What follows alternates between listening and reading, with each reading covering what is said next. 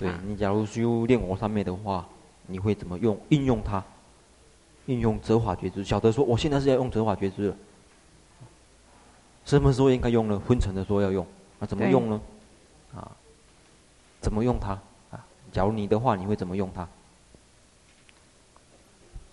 你现在你现在心里起的是跟娑婆相应的话，还是跟西西方相应的话？你要分清楚啊。这个就是你在修炼火上面的时候的折法觉知。你看看哦，他善法不诶不善法有罪无罪啊？这种分类，对修炼念佛的人变成是这样的。这个是跟娑婆相应，这个是跟西方相应。你这样子的话就会用上。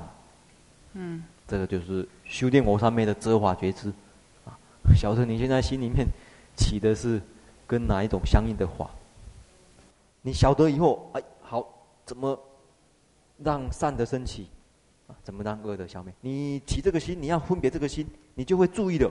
你当打坐的时候，我现在要分清楚，现在现在心里起的是跟哪一种相应的话，你那时候就自然会注意，你注意力会提高。否则你就分不清楚，让你让你提高注意力的一种方法之一啊。所以你起一个心，我现在要分清楚，现在是西方，现在说婆，然后进一步怎么让它升的很升升起的很升起的很强呢？还是很想睡觉，升起的很强呢？怎么继续走？怎么用？啊，这个原则是对的啊，还要怎么用呢？怎么用？用到真的可以醒过来。啊不会昏沉。这个时候呢，你们用的话呢，假如会觉得说，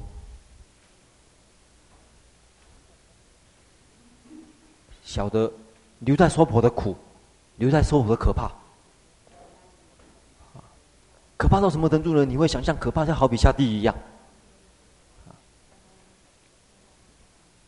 可怕到啊那个程度，好比你自己是坐在。这个悬崖旁边，一不小心就掉下去了，可怕到毛骨悚然。这个时候呢，就是把这个这几个觉知运用的很好的时候，你那时候自然而然会这个提起进来的。这是折法觉知升起的七缘，它第一个是一多询问，二清洁事物，三。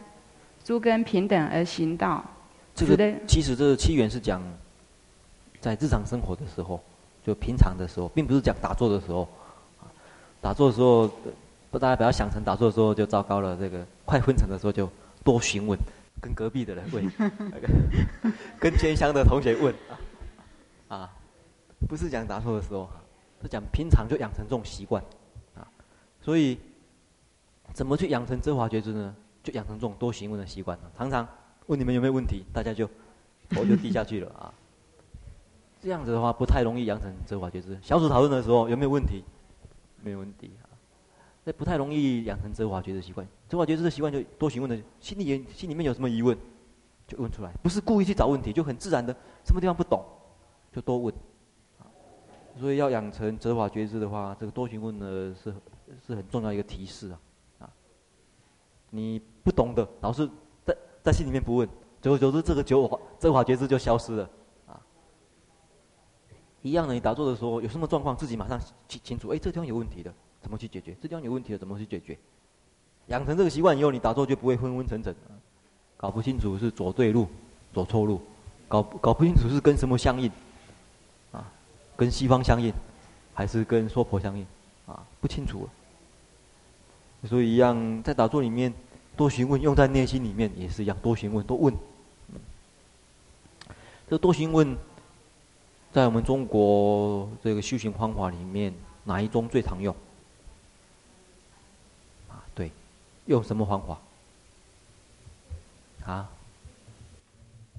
参话头，对，参话头，参话头起一起，他是他就是让他知法觉师升起。